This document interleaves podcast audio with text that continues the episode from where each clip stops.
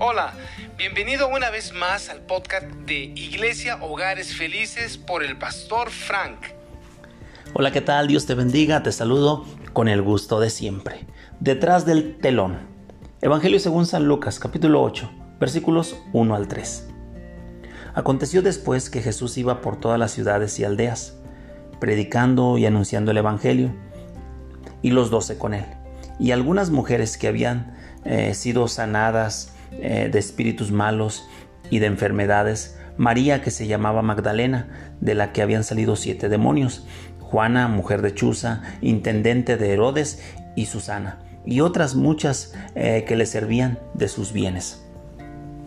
En este pasaje, Jesús dignifica a las mujeres de la posición de degradación y de servidumbre en la cual las tenía la sociedad ahora las pone en una posición de compañerismo y de oportunidad de servicio.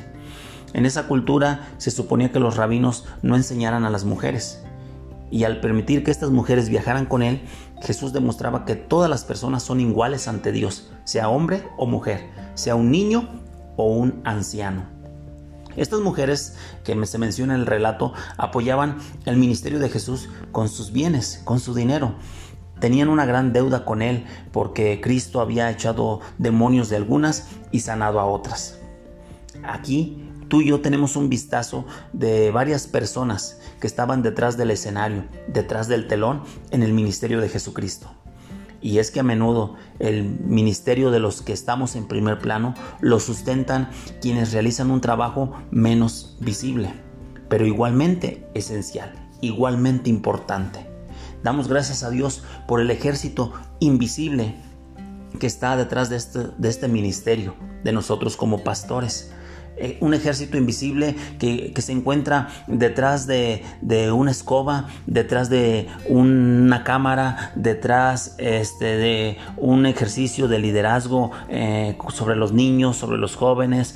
Gracias a Dios por ese ejército invisible, por ese eh, voluntariado de hombres como de mujeres de jóvenes como de ancianos que están haciendo la obra de Cristo y todo al igual que aquellas mujeres porque estamos en deuda con Él.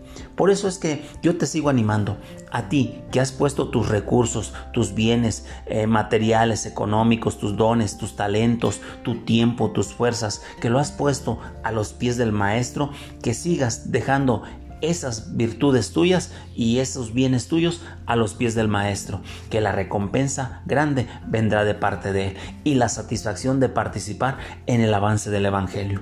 Y si tú aún no lo has hecho, si aún no has participado, te invito a que des una mirada detrás del telón y veas que hay un ejército invisible pero que está haciendo que las cosas sean posibles en el reino de Dios.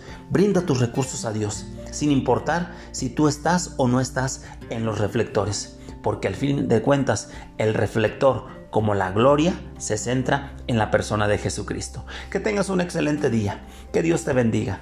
Hasta la próxima. Esperamos que este mensaje haya sido de bendición para tu vida. Te recordamos que nos encuentras en nuestra página oficial iglesiahogaresfelices.com. Además, no olvides seguirnos en nuestras redes sociales, YouTube, Facebook e Instagram como Iglesia Hogares Felices. Hasta la próxima.